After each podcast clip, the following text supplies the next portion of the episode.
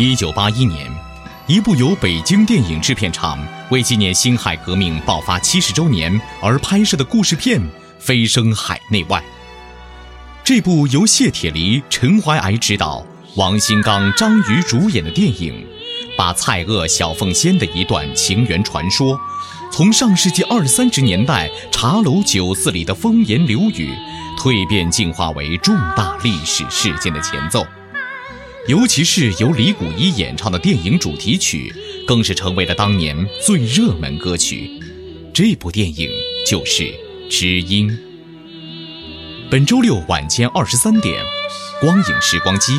将为您带来的就是上映于一九八一年，由我国著名电影演员王新刚和张瑜主演的国产影片《知音》的录音剪辑，敬请期待。